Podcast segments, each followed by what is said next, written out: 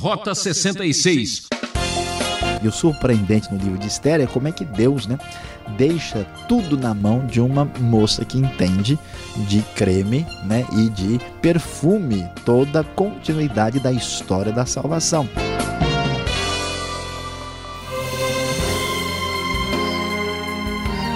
Aqui é Ricardo Santos convidando você a participar de mais uma aventura do Rota 66. A melhor companhia para quem viaja em busca da verdade. O professor Luiz Saião está apresentando uma série de meditações no livro de Esther. E hoje, nossa jornada entra num terreno perigoso. Escapando do genocídio. São os capítulos 3 e 4 como você costuma resolver os problemas que ameaçam a sua estabilidade? Como tomar decisão correta em meio a tantas dúvidas e incertezas? Risco de morte em toda parte. É hora de agir com fé. Sim, você até agora acompanhou conosco o triunfo extraordinário da rainha Esther no Império persa nos tempos bíblicos no século quinto antes de Cristo. Mas, meu querido ouvinte, de repente as coisas começam a ficar complicadas para Esther, para Mardoqueu e, na verdade, para todo o povo judeu. Por isso, lendo o texto bíblico a partir do verso 1 do capítulo 3, a NVI nos diz o seguinte: Depois desses acontecimentos, o rei Xerxes honrou Amã, filho de Amedata, descendente de Agag, promovendo-o e dando-lhe uma posição mais elevada do que a de todos os demais nobres. Todos os oficiais do palácio real curvavam-se e prostravam-se diante de Amã, conforme as ordens do rei. Mardoqueu, porém, não se curvava nem se prostrava diante dele. Então os oficiais do palácio real perguntaram a Mardoqueu: por que você desobedece à ordem do rei? Dia após dia eles lhe falavam, mas ele não lhes dava atenção e dizia que era judeu.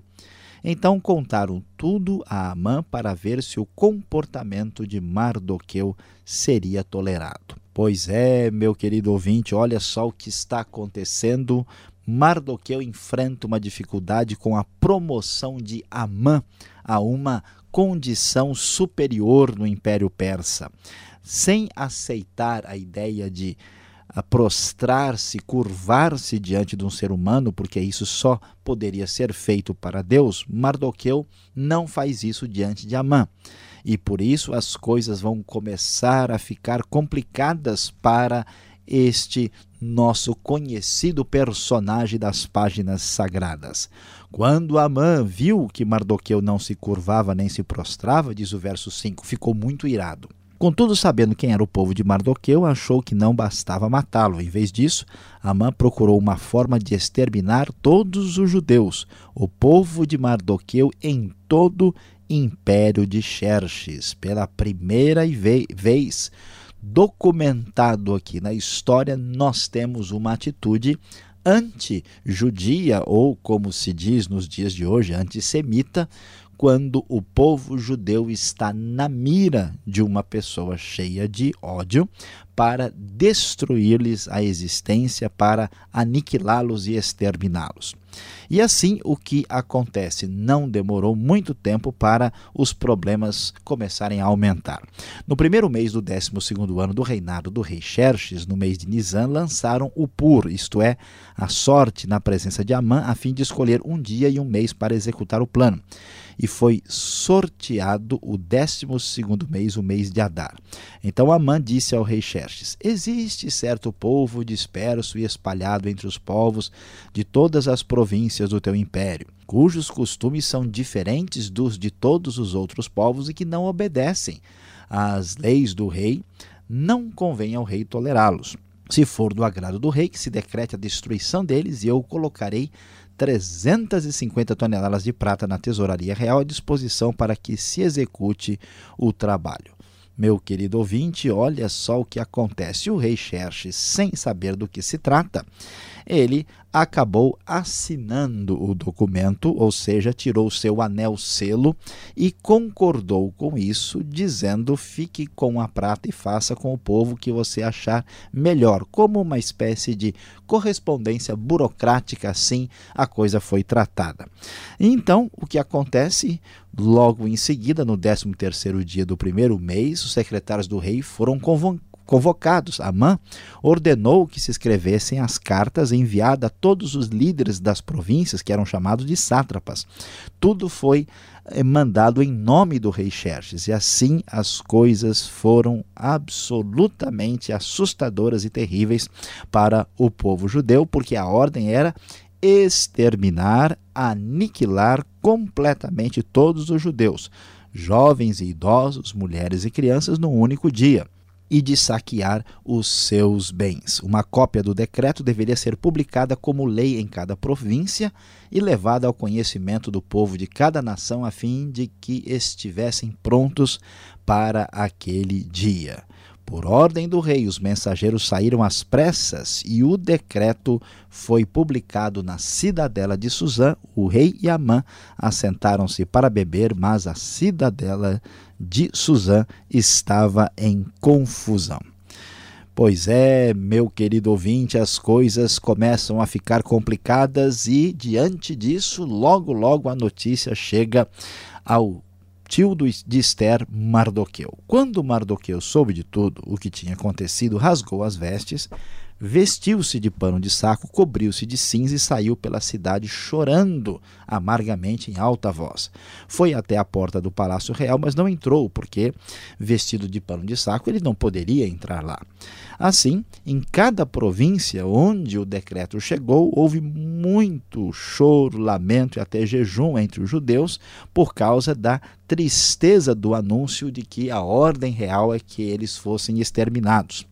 Portanto, o que o texto bíblico continua a nos informar? Quando as criadas de Esther, os oficiais responsáveis pelo harém, lhe contaram o que se passava com Mardoqueu, ela ficou muito aflita e mandou-lhe roupas para que as vestisse e tirasse o pano de saco, mas ele não quis aceitá-las. Então Esther convocou Atá, um dos oficiais do rei, nomeado para ajudá-lo, e deu-lhe ordens para descobrir o que estava perturbando Mardoqueu.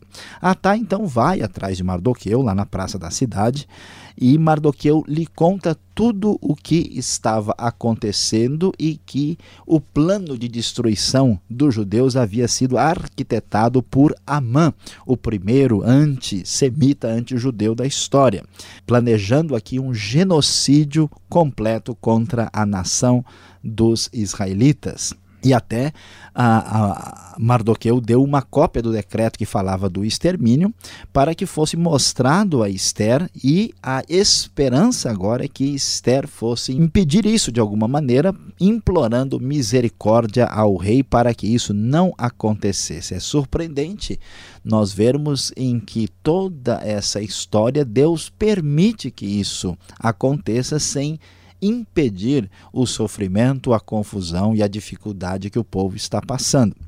Então Atá volta e fala com a rainha Esther logo em seguida, tudo o que Mardoqueu havia é, dito, e ela então instrui ah, da seguinte maneira para que ele falasse com Mardoqueu. Todos os oficiais do rei e o povo das províncias do império sabem que existe somente uma lei para qualquer homem ou mulher que se aproxime do rei no pátio interno sem por ele ser chamado. Será morto, a não ser que o rei estenda o cetro de ouro para a pessoa e lhe poupe a vida. E eu não sou chamado à presença do rei há mais de 30 dias. Que situação terrível! Toda a dificuldade, toda a preservação do povo no meio desse genocídio cai nas mãos da rainha Esther, que é uma jovem que entende muito de beleza e que tem um conflito tremendo na sua mão. Se ela se arrisca e vai falar com o rei, ela pode morrer. Se ela não se arrisca e deixa para lá, o povo certamente será executado, porque já foi promulgado o decreto e a lei. Mardoqueu, ao receber a resposta, manda o seguinte recado para Esther, que é um recado ainda talvez duro e difícil de digerir e de lidar com ele. Assim diz a palavra de Mardoqueu: Não pense que, pelo fato de estar no palácio do rei, você será a única entre os judeus que escapará Pois se você ficar calada nesta hora, socorro e livramento surgirão de outra parte para os judeus. mas você e a família do seu pai morrerão. Quem sabe se não foi para um momento como este que você chegou à posição de rainha? É impressionante Mardoqueu dizer: olha, Deus não vai falhar, o seu socorro chegará. Esther, você também vai sofrer. E será que agora nós não estamos entendendo o plano de Deus? Que você chegou nessa posição porque Deus que tem controle, Deus que tem domínio soberano, que planeja todas as coisas, certamente colocou você aí por uma razão muito especial. Então, veja a resposta. Então, Esther mandou esta resposta a Mardoqueu: Vá reunir todos os judeus que estão em Suzã e jejuem em meu favor. Não comam nem bebam durante três dias e três noites. Eu e minhas criadas jejuaremos como vocês. Depois disso, irei ao rei.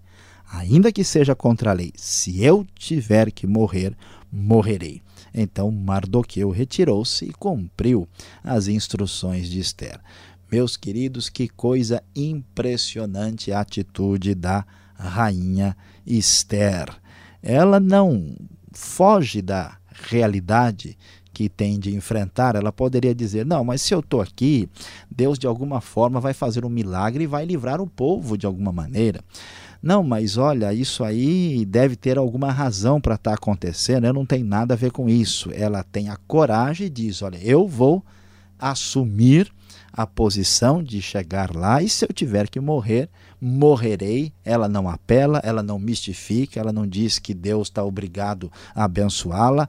Ela mostra que, além da sua beleza externa, Esther, na verdade, tinha uma beleza de caráter muita beleza por dentro. É muito especial ver que Deus de fato tinha conduzido essa moça a uma posição porque ela tinha condições de caminhar conforme o plano de Deus. E assim nós vamos observar que as coisas ficam suspensas. Será que o povo irá sofrer? Como será essa situação? Deus naturalmente proverá livramento. No momento em que as coisas ficam tão complicadas, tão difíceis, você fique atento, porque você ainda vai ouvir aqui no Rota 66 como foi essa história de escapando do genocídio quando Deus abençoa Esther, Mardoqueu e todo o povo judeu.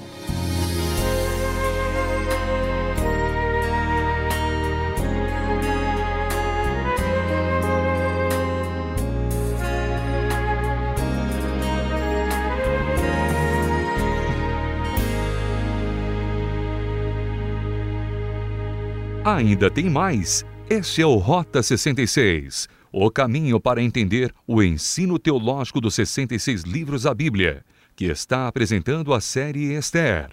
Tema de hoje: Escapando do Genocídio. Rota 66 tem produção e apresentação de Luiz Saião e Alberto Veríssimo. Na locução, Ricardo Santos. Mande sua mensagem para o Rota 66, arroba transmundial.com.br, Caixa Postal 18.113, CEP 04626-970 São Paulo, São Paulo. Realização Transmundial. Extermine suas dúvidas agora.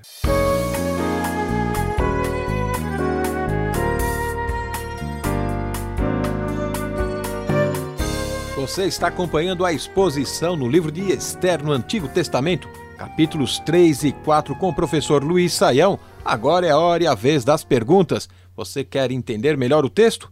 Vamos às questões. Professor Luiz Saião, por que os judeus, neste momento, enfrentaram intolerância, uma intolerância assim terrível? E essa foi seria a primeira vez na história que está acontecendo uma situação aflitiva dessa? E Amã, o que podemos dizer de Amã aqui? O que irritava ele tanto que foi perseguir os judeus? Pois é, pastor Alberto, essa questão ela é de fato muito importante e ela tem muita relevância até os dias de hoje, né? Porque o problema de intolerância para com os judeus não é uma coisa assim que aconteceu só nos tempos antigos. A gente sabe muito bem de que aconteceu aí, né, nos últimos nos últimos anos, no tempo da Segunda Guerra Mundial. Então, essa intolerância aconteceu lá no Império Persa, e os persas não têm nada a ver com os judeus, né? eles eram um povo, inclusive não semita, né? E essa questão da intolerância, do preconceito, do racismo tem muito a ver com o comportamento que um grupo tem de é, lidar com um grupo que é totalmente diferente, que destoa daquilo que é considerado o padrão, a expectativa geral. Então, qual é o problema aqui? Os judeus, eles têm a sua atitude religiosa recomendada pela lei. Eles não se curvam diante dos ídolos e certamente esse tipo de atitude provocou, aqui é o que acontece com Amã, né, que fica irritado porque ele exige né, um tipo de atitude de veneração para com a sua pessoa que o Mardoqueu recusa fazer. Então, essa atitude, esse comportamento particular, essa singularidade religiosa é que sempre trouxe, foi o primeiro ponto de dificuldade do relacionamento dos judeus com outros povos, até porque na antiguidade a gente não tinha esse conceito de democracia, de liberdade religiosa, assim como nós temos hoje, especialmente nas democracias ocidentais. Né? E esse tipo de intolerância o povo judeu vai enfrentar, não só aqui junto com os persas, no momento do, do período do Império Persa, mas também entre os romanos, né, entre o Império Grego ah, esfacelado. A gente vai ver mais tarde, na própria ah, Idade Média, no contexto europeu, eles foram acusados muitas vezes de maneira genérica e injusta e acabaram sofrendo, inclusive, o genocídio na Segunda Guerra Mundial. Então, essa situação a gente pode reparar aqui né, que, ao contrário de que muitas pessoas tentam sugerir, que isso é uma coisa ligada especificamente ao conflito entre judeus e cristãos, a gente vê que isso não é verdade. Isso tinha a ver com um problema de falta de relacionamento entre um grupo dominante e uma minoria diferente, o que acontece em muitos outros contextos da história até hoje. Agora, o livro de Esther, já mencionamos isso, não menciona o nome de Deus. Agora, o capítulo 4 vai falar sobre jejum. Agora, jejum, podemos fazer assim uma ligação a Deus de forma indireta? Seria uma referência ou isso estaria forçando demais a situação? Pois é, pastor Alberto, ah, é muito interessante. De fato, o livro não faz nenhuma referência a Deus, mas esse jejum é geralmente uma prática que está relacionada com oração. Então, a gente pode dizer que o livro de Esther é um, tem um artifício literário de falar sobre Deus sem precisar explicitar diretamente o nome de Deus. Então, nós podemos sim dizer que o jejum aqui mencionado mesmo que não apareça explicitamente o nome de Deus, é uma maneira de recorrer a Deus pedindo a sua misericórdia, a sua graça num momento tão difícil aqui que implicava na própria destruição do povo. Agora, o versículo 14 do capítulo 4 de Esther, talvez é o mais famoso de todo o livro de onde viria auxílio, socorro? Mardoqueu, digamos, é uma figura assim, é, diferente, né? Muita confiança. Como entender esta confiança dele numa situação desse, num momento desse, onde ele ia esperar socorro, auxílio, numa hora daquela, Sayão? Pois é, Alberto, a questão aqui é muito ah, importante, porque o que acontece é que vamos, vamos ver o que que o que está por trás de toda a história. Né? Esse Amã, que aliás é descendente de Agag, né, que está ligado aos Amalequitas, que tem uma ligação aí até com Esaú, o que é interessante, né, que já mostra esse conflito histórico por trás. Ah, ele planejou tudo isso e isso significa o quê? Que tudo que Deus falou nas suas promessas no passado e na sua aliança vai falhar e fracassar. Então a questão não é só o genocídio, o desaparecimento do povo, quer dizer que toda a palavra divina vai falhar. E o surpreendente no livro de Esther é como é que Deus né, deixa tudo na mão de uma moça que entende de creme né, e de perfume toda a continuidade da história da salvação. Então, Mardoqueu sabe que a palavra de Deus não pode falhar, que o que Deus disse, de alguma maneira, não se sabe. Isso chama-se fé. É a confiança absoluta de que a palavra de Deus, mesmo que não tenhamos sinais concretos, objetivos e firmes nos quais nós possamos nos fiar, esta palavra de Deus jamais irá falhar. Ele sabia que, vamos assim dizer, Deus ia dar um jeito, né? Deus ia agir de maneira meio brasileira, mesmo que fosse de última hora, ele ia dar um jeito para resolver a situação, mas que ele nunca iria falhar em hipótese alguma. Daí que vem toda a confiança de Mardoqueu. Ele não tinha uma carta na manga para ter essa expectativa. Agora, como entender a atitude de Esther? Já pensou? Esther chama e ela chega ali na presença lá do rei para dizer: olha, se eu morrer, morri, se eu pereci, pereci. É loucura, é altruísmo, heroísmo. É, Alberto, aqui a gente vê uh, um conflito que todo mundo enfrenta na sua vida do dia a dia. Né? Ou você age em favor do grupo, ou você age individualmente ou você age né, em favor de, da preservação do bem-estar comum, ou você prioriza você mesmo. O que surpreende aqui na situação de Esther é que ela poderia ter sido tomada, né, achando numa situação assim dessas, de um certo egocentrismo e até religiosamente manipulável, né? Que ela diria assim: não, olha, eu sou a rainha, minha situação está aqui, e eu não tenho nada a ver com isso, isso que aconteceu. Ela poderia mistificar, dizer que Deus tinha um plano numa situação dessa, ela poderia dizer: não, Deus na última hora vai mandar um raio do céu, ou manda um dilúvio, ou faz uma coisa desse tipo. Ele, ela poderia partir para uma qualquer dessas atitudes assim, né? e mesmo que uh, o texto ainda diga para nós que, olha, você, você também não vai escapar. Né? É, é possível que ela pudesse ter a esperança que, por ser rainha, ela ficaria de fora. Mas é muito impressionante como Esther tem uma atitude tranquila, absolutamente firme, dizendo: não, olha, eu vou enfrentar e tomar a atitude de decisão numa hora dessa. Ela não joga a toalha, ela não sai correndo, ela não foge, ela não age por subterfúgio, ela não paga alguém para ir lá queimar o decreto, ela faz aquilo que seria o mais recomendável e impressionante de uma pessoa de caráter. Ela assume a situação sobre a pessoa dela. Portanto, não foi loucura, foi um altruísmo extraordinário que serve de base e inspiração para nós até hoje. Bom, obrigado, Sayão, por enquanto. E você que está nos acompanhando, não vai escapando, não. Agora é a hora da aplicação do estudo para você.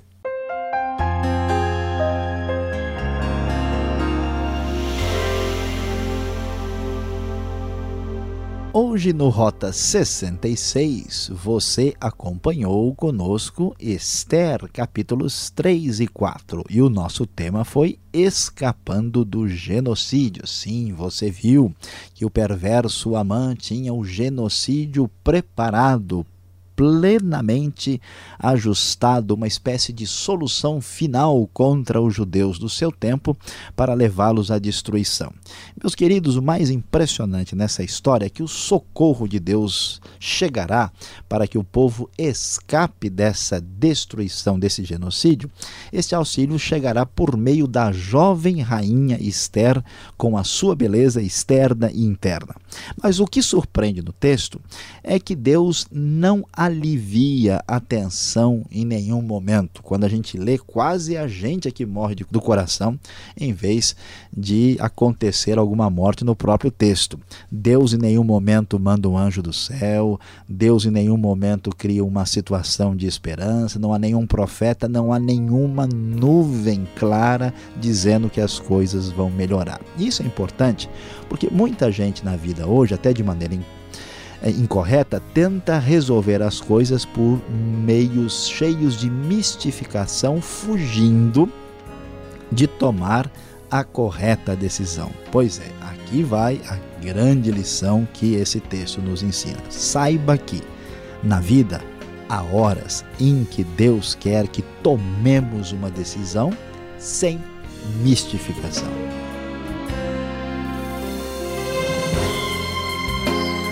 O programa Rota 66 de hoje termina aqui. Sintonize essa emissora nesse horário e confira a continuação dessa reflexão.